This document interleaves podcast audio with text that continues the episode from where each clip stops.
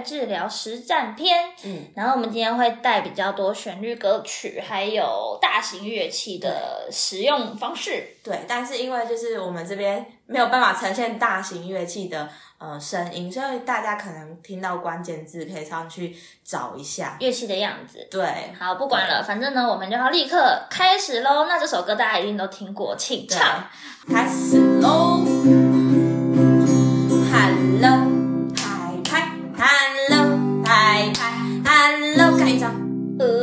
好难。Hello，盖章，跟佳佳说 Hello，Hello，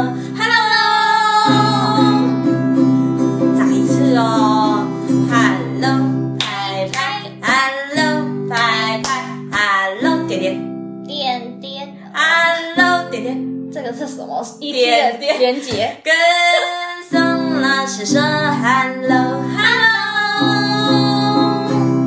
准备你的脚喽，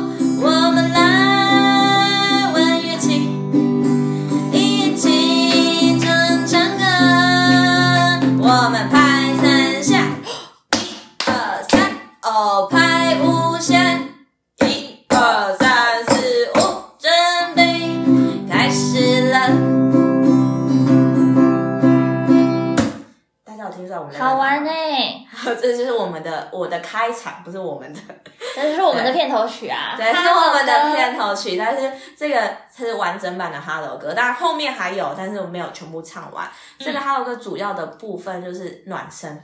暖身的部分就是透过拍手跟个案有互动，当然，如果以又又一次以以自闭症的小朋友拍手，他是不太理你的。对，对，通常对，通常我就会把乐器递在他面前，但是他们对敲你的乐器吗？他们很喜欢摸哦，啊他们很喜欢摸吉哎对对对对对对对，他们就会嗯摸了。所以如果他不不愿意回应你的拍手，我就会吉他递在他面前，然后就会他就会拨发出声音。对，然后我吉他就拿走。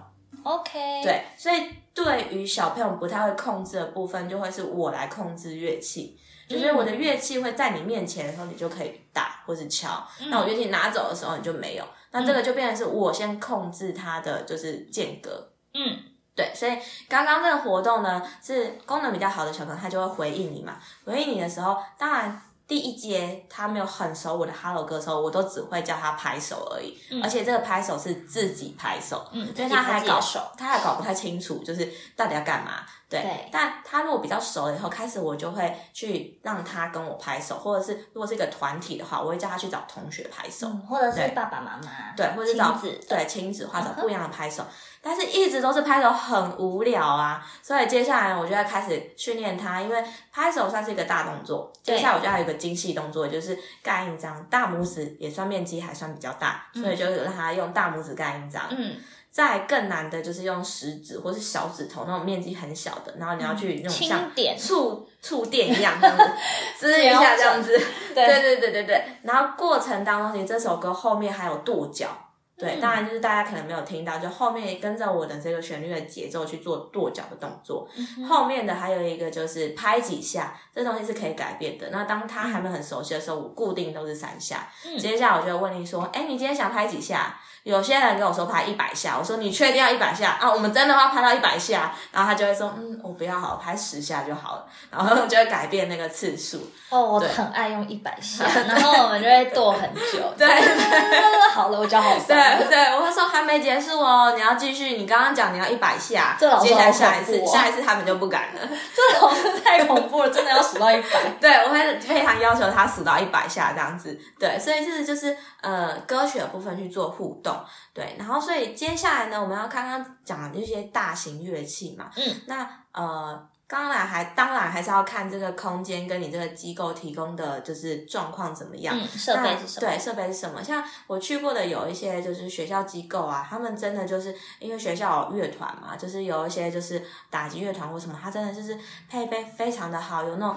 大型的木琴啊，整套的爵士鼓啊，四个大的定音鼓啊，超酷的真的是那就是完全我看就是心动，就是 这个的好处呢，就是可以训练的跟我们上一集讲的小型乐器截然不同，是训练它更多的肢体活动。嗯也就是说，他可以去移动他的身体，大范围的移动他的身体去做就是敲打的动作，嗯而且也许他可以整个跳起来打，也都是没问题的。嗯对，那那个东西是给你的声音的反馈，跟小型乐器的那个感受是不一样的。对对，我们一直在讲的是，我没有要教你怎么乐用乐器，或者是怎么样去演奏乐器，嗯我要你的是那个回馈跟那个感受。对，也就是说，你在生气的时候，你是多用力的去敲在那个乐器上面，乐器声音给你的回馈是什么？嗯我们在意的是这个东西。嗯对，所以在木琴的部分呢，它可能因为它很大，所以我们可以两个同时进行。嗯有时候我们在敲，有点像钢琴的概念，可以一个左边一个右边。那你可以去控制的是，哎，你现在要在高音域还是在低音域？我们现在就开始，因为音乐有很多不一样的方式嘛，音乐可以它弹奏的方式很多。它比如说举例来说，我们可以用跳跃的，对这种节奏性，或者是小朋友最喜欢玩、最喜欢玩的方式，可能就是滑奏。然后或者有些人最喜欢就是就是最上面，或者在最。下面，对，对，这就是键盘乐，因为它大，所以我们可以一起玩的部分。那呃，我刚刚有提，其实上集有提过，就是握的棒子的感觉，小的棒子跟粗的棒子握的感受又不一样。嗯，所以在大型乐器，比如说大型的木琴啊，你当然棒子就比较大，那握的那个扎实感就不一样。嗯所以你在敲的时候，跟你那木琴的材质也都不一样。所以我们就是觉得，呃，不是我们觉得，就是那个声音的回馈，其实就是是治疗的一个部分。嗯，所以是音色和呃，应该讲说力度啊、音色啊，和很多就是让他去用不同的肢体、不同的空间啊、不同的角度去发出不一样的声音。你要的东西是这个，对而不是说这个音乐的精准度，就是比如说你敲三下，那你的速度 的节奏要跟你一模一样，不是这样。对对对然后甚至啊，它的空间如果再大一点点，我会玩的游戏就是呃，我会让他用脚，比如说他在脚在踏踏，嗯，这个部分我们会去玩的是，我如果是踏三下，但我三下我我我人会在哪里？嗯我可能踏踏踏，但我在离他很远的地方，那他听到的是三下，他也必须要回馈我三下，嗯然后看他人去哪里。那我可能会给他的游戏规则是这样：我们最多三下，最少一下，但是我们不能超出某个范围。哦，但是可以自由移动。对，那我们就会看我们在人移动的时候，因为人的移动它是一个嗯，类似有点像是身体的那个律动的概念。那我们在移动的那个过程，你可以去看两个人的那种跳舞的那种交集啊，跟就是人的互动。对，去让他感受到，我们不一定用乐器，但是他只要空间够大，我们可以用脚的踏步声去做不一样的互动。嗯，这这我听懂吗？有我有听懂，对而且我在嗯思考可以怎么样带到我的教育里面。哦，我觉得很有趣，因为其实我觉得在至少我在我的音乐教育里面，常常看到一个问题是，小朋友在幼稚园的时候，他太会跟随老师，嗯而以至于他已经忘记他有很多自由和创意。确实，对，所以譬如说有些活动，我可能会请请他们随意散走，嗯但我就会我也会随意散走嘛。结果后来就发现后面就像 你知道母鸡带小鸡，后面就跟了一条，它就会跟着老师走，他没有办法随意散走。然后这个时候我就会停下来，然后到边边，我就会定格，但是我就会让他们，就是他就没有办法跟着我，因为我可能就靠着墙，嗯。然后他才可以有一个自由的，你知道自由的路线开始走。嗯，但到最后也大部分都会绕圈圈。好好好，对，所以这是可能就是要从你刚刚讲的那些简单的游戏开始，譬如说一到三下，对。然后只是这三个声音你要怎么样去哪个方向，对，不要跟随，对而是你要在哪个范围之中自由的走到哪里。对，因为你一直走，它是一个持续进行的东西，对所以它就会就是没有方向。但是你一，它很容易掌控啊；对二，它也很容易掌控；三也很容易掌控。它一可能跳一下就好了，但是你让他一直走，一直走，这东西是一直进行，一直进行，一直这然后他不知道去哪，就跟着老师。对，而且因为这个东西牵扯到他的安全感问题。对对他就是一个没有安全感，他不知道你到底要干嘛，他也不知道你这个活动为什么你要这样子，嗯所以他就是牵扯到心理层面。如果以治疗角度来说，他牵扯到心理层面，这个行为是可以被解释，因为他不安全。对对他觉得这样跟老师走才安全，对啊，对，所以他就跟你走就。不会错了，对对对对不然要被老师骂。对，他会担心害怕这样子。对，所以你给他一个范围的限制，然后给他一个短步伐，就是一到三，很短，然后就可以停下来，然后确认。对，我觉得这样是很安全，然后对他们来说也是很容易达到的。对，就是以他的，就是为什么我们治疗师在做的事情，就是每个个案来，我们看他的能力再高一点点，我们要他去达到那个东西。这个过程当中，刚刚就是上集一直在讲的成就感、自信心，还有一些呃，比如说他的嗯。呃，挫折忍受度，嗯，对对，这些东西都是我们会把它看到里面的，嗯，对。然后下一个活动，好，接下来就进行到下一个活动。下一个活动呢是算是歌词的结唱，嗯，对。那这部分呢，个别的。课也是可以进行，但是可能你可能稍微想一下这个歌曲的部分，也就是说我们在上个别课的时候，其实我们会从小朋友当中去累积属于他们自己的歌歌单。嗯嗯，对。那呃团课的部分的话，可能就是呃会依照小朋友的这个团体的性质，然后我去挑歌，或者是他们有指定什么歌曲。嗯。那我会做的方式是看他的能力，像我最近带了一个活动，我觉得还蛮好玩的，是把歌词写出来。但是我不会把整首歌都写出来，我可能只有副歌的部分写出来。嗯，那因为他们就是大概是国小小一、小二的部分，所以他们其实认得的、认得大部分字认得得。嗯哼，但有些字认不得，但是就是有其他就是年纪比较好呃比较大一点点认得的去帮忙，互相帮忙。对，那这个游戏呢要玩的是。我不会叫他们唱折手，但是我要让他们接唱。接唱这部分考验的是他听听觉的注意力，然后再来就是视觉，他会跟着那个歌词走，因为我会把它写在大字报上面。嗯，然后我会让他用，就是我不会写一整排，我会比如说，呃，举例来说，等一下我们说一闪一闪小星，呃，一闪一闪亮晶晶，那我就一闪好一个一个卡片，一闪一个卡片，亮晶晶一个卡片，嗯对，接下来我就把它散着放。然后我要让他们用听的去把对的歌词放过来，嗯哼，就像填空题一样。对对对对对。所以我们现在玩一个简单的小游戏。我们等下用的歌曲是你笑起来真好看，对。所以等一下呢，对，等一下你先大概听一下整个旋律会是什么样子。那等一下我会告诉你你要接唱的部分。对，通常我会让他接唱就是尾音的部分。对，所以大家可以先听看看这个旋律。起来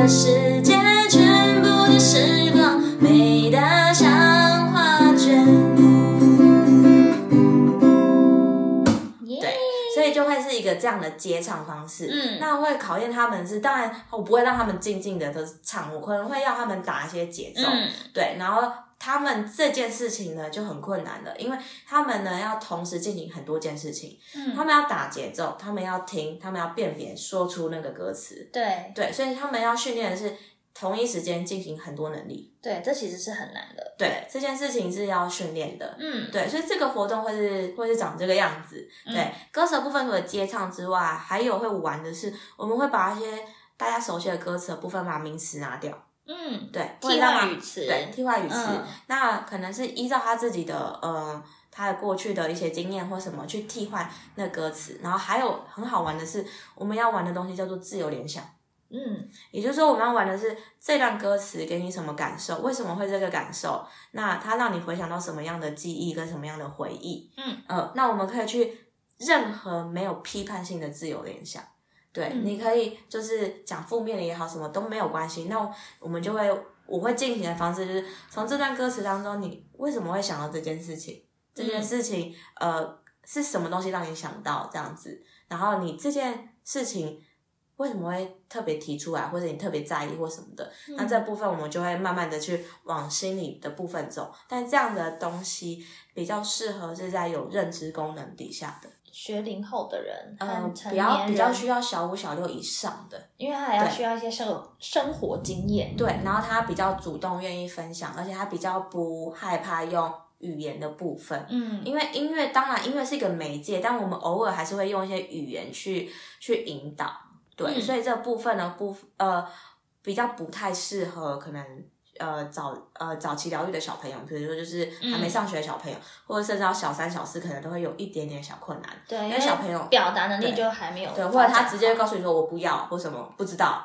就是、哦这就会很难进行下去，对，所以这个部分的话，还是要看小朋友的，就是对于我来讲，会觉得认知功能要有一定程度的，嗯，然后还会有创意歌词吗？会你们也会有就是自己创作歌曲的，对不对？因为我常常看很多音乐治疗师都在玩这个。呃，没错，就是这个也是一个活动之一，对，嗯或者是说我们会把呃一样的曲目，但是我们会把歌词整个换掉，嗯，对对嗯对对对嗯就自己发明自己的歌曲情境啊。对对对对，然后甚至可能就会把它画下来，或是把它弄不同乐器演奏，对不对？就是各式各样的嗯就去设计，就是用一个框架。应该说，我们选这个曲是因为它就是已经有熟了框悉架了，，嗯嗯，对嗯。那我们用这个框架去做不同的组合，嗯哼嗯，嗯嗯嗯然后去延伸很多不一样的活动。没错，嗯。啊，好好玩哦！那当然，透过歌曲的部分，我们还可以玩的是，呃，有些地方它可能有整套爵士鼓。嗯，爵士鼓他们可能不知道怎么打，但是爵士鼓好玩的地方是，他手可以敲，脚也可以踩，然后可以敲拔，也可以敲鼓，嗯对对对，所以他们可以自己去调配呃，对自己去创意他自己要怎么怎么玩这样子。嗯所以，我们举例来说，我们等一下唱这首歌呢，就是呃，他可以有他自己的节奏，我会给他一个节奏，让他自由去敲。嗯对，那我先唱完这首歌，再告诉大家说，这个就是大家会是怎么样的进行方式哦。哦我来设定一下我的鼓子。对对对，来创意发挥创意的时间，对对对，还有还有这个，对对对对对，配配配，好了，老师好了。好，准备开始喽。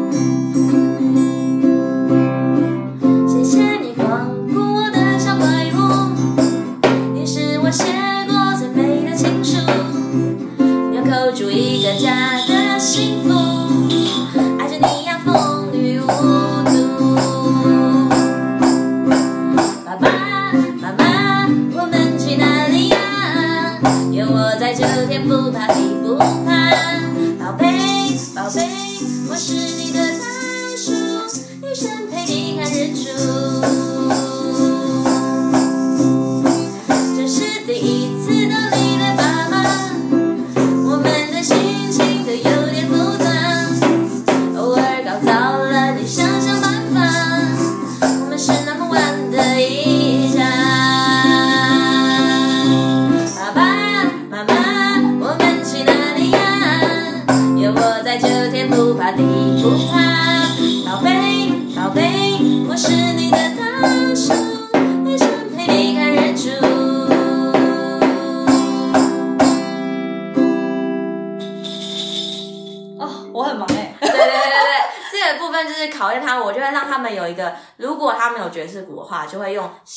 就是治疗空间有的乐器，我会让他去选两到三个，我会给他一个数字，因为你如果叫他自己选，他会。不太对，所以我会说，来，我们选三样乐器，那你嗯开始自己排列。那我们现在要来组一个乐团喽，嗯然后我就会用他喜欢的歌曲。当然，我这个歌曲就是就我自己选的啦。但是当我在做个案的时候，我可能会他自己会告诉我说，哎，他唱什么歌或者要干嘛的。那我们就说好，那我们要开始哦。然后他们就会很开心，因为其实这歌他们自己也会唱，嗯，对，所以这部分就会让他们有合作，然后一起合奏的感觉。嗯对，所以在在这个过程当中，其实他自己也会有成就感，说哦，我自己可以这样子哎，对对对，或者是我我虽然跟就是呃 CD 或者是我听的那个歌曲长不一样，但是我自己有能力做这件事情哎，嗯，对，所以这个部分我觉得就是可以增强他们的就是嗯对自我的自信对跟自我认知的部分，嗯，对，所以你不会规定他们要怎么敲，或者是怎么样，啊不会，我想要自由敲因为。就不会像刚刚是接歌，就是你要规定唱哪几个字，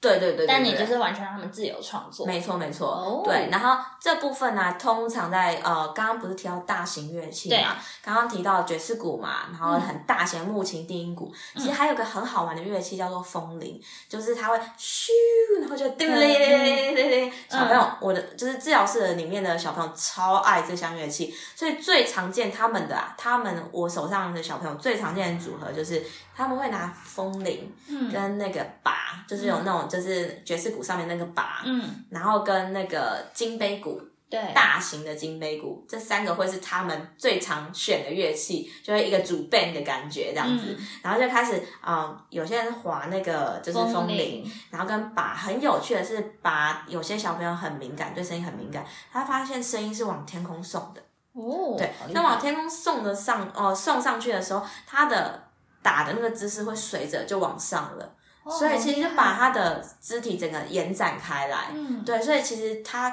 会透过那些，然后他会说，他会说，哎、老师那个声音往上走、哎，对，所以这个部分也是好玩的地方，好厉害哦，对，嗯。就是很好玩。然后还有金杯鼓的部分，你在敲打的部分，有些小朋友还会很调皮，因为教室不止一个金杯鼓嘛，可能好几个。然后你就看发现他坐在那边，本来都已经组好，自己安排好他自己的 band 长什么样子哦。然后敲一敲，他就会发，因为因为我通常我要么吉他，我要么钢琴，但是我不会完全背对他，我就会做斜的看着他。嗯。他就会有些小朋友就会，因为跟你有一阵子，他就会比较活泼性出来，他就会偷偷去敲别的金杯鼓，也是金杯鼓，嗯。然后他就离开位置去敲敲，然后再回来，然后他就会你就会看到他就是偷笑的表情，嗯，就是他本来这个小朋友进来的时候是一个很拘谨，然后很害怕的，嗯但是你看到他就是整个肢体打开，跟他融那个入你了，对对，他整融入这个空间，不一定融入我，但是他融入这个音乐跟融入这个空间，嗯，对的，因为其实呃，对于我来讲，我其实也是这个空间的一部分，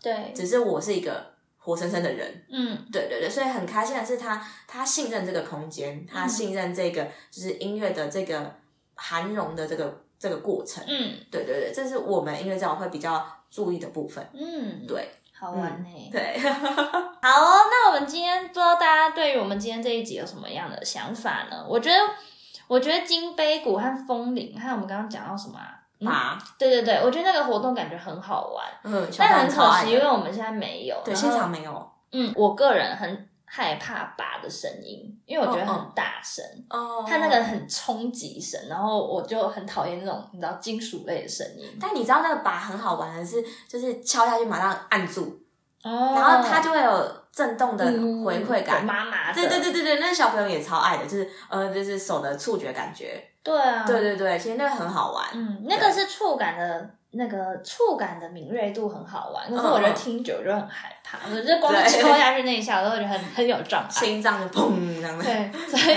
所以我我自己个人上课的时候，我很讨厌给大家铁质类的乐器，因为老师很痛苦，我懂老师躲很远，然后就 come on，赶快敲完了，好停。有没有觉得治疗师的忍受度很大？真的，大家对，而且我突然想到一个故事，反正就是我我有时候很害怕这些大声的声音，但因为的确还是有些活动是需要，像我们上一集讲到动与止，嗯，就是需要让他们尽情的摇摇摇，然后停，嗯。然后练习那个停和尽情的发泄的那个东西，就是那个其实就是让他们可以在这个短短的时间里尽情的做一件事情，对，然后不要限制他们。这个这个活动是很重要，而且也很好玩，嗯。然后小朋友也超爱，但对于我的耳朵来讲就很痛苦。对，然后我记得我有一次，就是学古典的对，人很很很可怜 然后有一次我下课以后，我就深深叹了一口气，说：“ 啊，终于结束了。”然后那个代班老师在旁边，就幼稚园老师，他就说：“啊，老师，原来你也怕吵、哦？”我说：“我怕，只是我表现得很淡定而已。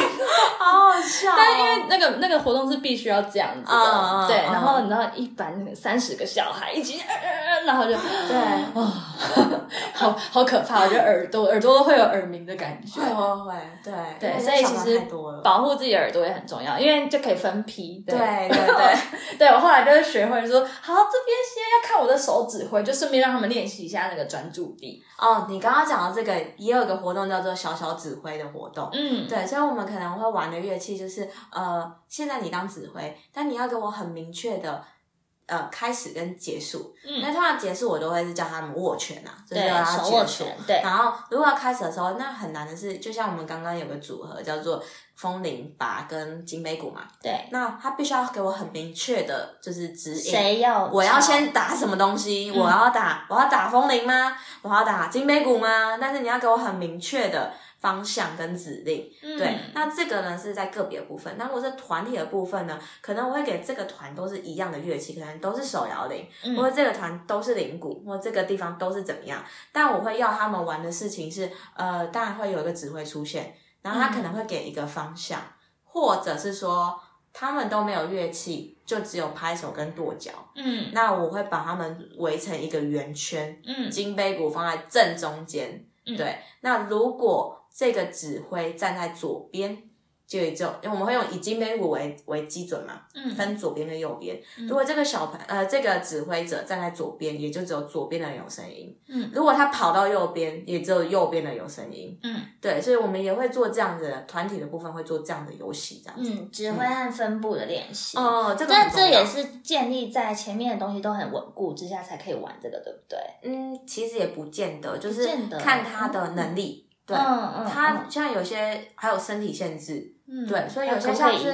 对，有些比如说是脑性麻痹的小朋友，他可能移动速度会比较缓慢一点点，对但是他还是可以移动啊。对，对，所以这个游戏他还是可以参与啊。嗯对对对，所以这部分其实你不不需要什么能力，就是音乐治疗这个这个空间，它不需要你有任何的音乐能力。嗯对，这是我们就是推崇的，就是我们在进行的理方式。念，对，对你只要愿意，你只要不排斥音乐，都可以玩。嗯，很好哎。